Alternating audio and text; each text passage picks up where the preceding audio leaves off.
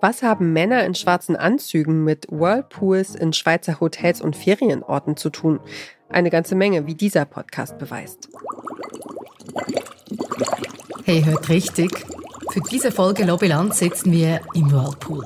Also nicht wirklich. Ja, okay, nicht wirklich. Wir blöterlen in unserem Wasserglas herum, aber wir wollten einfach eine gute Szene haben für den Einstieg. Und mit Gebührengeldern ins Wellness, das geht ja gar nicht. Darum müsst ihr es euch jetzt halt einfach vorstellen. Also nochmals, wir sind im Whirlpool. Ich mache weiter mit den Röhrli. Aber natürlich nicht, weil wir Wellnessen wollen. Nein, weil Whirlpools und Wellnessanlagen in unserem Land hochpolitisch sind. So politisch, dass sich höchste Kreise der Politik persönlich dafür einsetzen. Beraten von Lobbygruppen. Was Lobbying mit Wellness zu tun hat oder das Whirlpool-Manöver.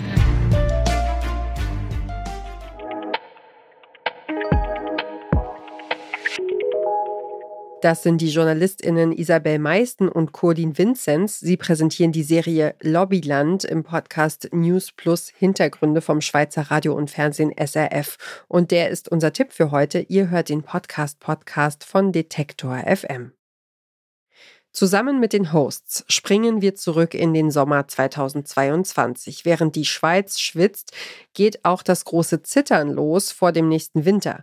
Die Sorge, durch den Krieg, den Russland gegen die Ukraine führt, könnte das Gas knapp werden. Und da russisches Erdgas eben auch in großem Stil zur Stromgewinnung genutzt wird, könnte auch die Stromversorgung gefährdet sein. Es ist also Sparen angesagt. Ein Notfallplan muss her. Jede Kilowattstunde zählt. Einen Stufenplan hat der Bundesrat also erstellt für den Fall einer Strommangellage. Und wie es in der Schweiz ist, ist der in die Vernehmlassung gegangen. Alle durften ihre Meinung dazu sagen. Und alle diese Meinungen zusammen ergeben eine halbe Bibel. Das Dokument hier hat 2778 Seiten. Dokumentation über die Vernehmlassung für den Fall einer Strommangellage. Gell, dass das so ein Schinken ist, das ist nicht ungewöhnlich. Überhaupt nicht. Eine Vernehmlassung ist oft eine große Geschichte und typisch schweizerisch ist, dass alle mitreden können. Wenn der Bundesrat eine Verordnung plant, dann schickt er das in die Vernehmlassung. Da können sich Parteien, Verbände, aber auch du und ich dazu äußern. Das ist in diesem Umfang in Europa ein Unikum. Was den JournalistInnen auffällt, Privatleute hätten sich im Fall einer Energiemangellage massiv einschränken müssen. Nicht mehr heiß waschen, weniger heizen, Einschränkungen beim Bügeln und Streamen. Im Gegensatz dazu wären Skilifte, Saunen und Whirlpools aber länger geöffnet geblieben.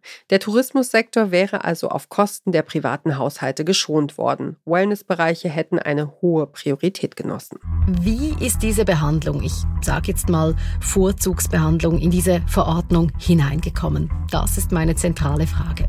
Ja, und die Frage ist darum so interessant, weil die Regelung ja schon vor der offiziellen Vernehmlassung in der Verordnung drin stand, also bevor die Verbände, die Lobbys offiziell dazu Stellung nehmen konnten. Wie kam das zustande? Bei der Recherche stellt sich heraus, es gab vorab einen runden Tisch. Eingeladen waren die größten und wichtigsten Wirtschaftsverbände aus der Schweiz, Arbeitgeberinnen und Arbeitgeber, Gewerkschaftsbund, Tourismusbranche, die Kantone. Privatpersonen, die Haushalte waren allerdings nicht eingeladen, auch nicht der Konsumentenschutz in der Schweiz oder der Verband der Mieterinnen und Mieter. Was machen wir jetzt damit, Godin? Hat die Wirtschaft einen privilegierten Zugang zum Bund, zu Informationen vielleicht auch. Hat das den kleinen Leuten, sage ich jetzt in diesem Fall, geschadet? Die Verordnung mit all den Einschränkungen, die gilt ja inzwischen. Also sie liegt in der Schublade und würde gelten, wenn es im nächsten Winter zur Strommangellage kommen würde. Der Trost ist, wir können ja dann Wellnessen gehen, wenn wir zu Hause frieren.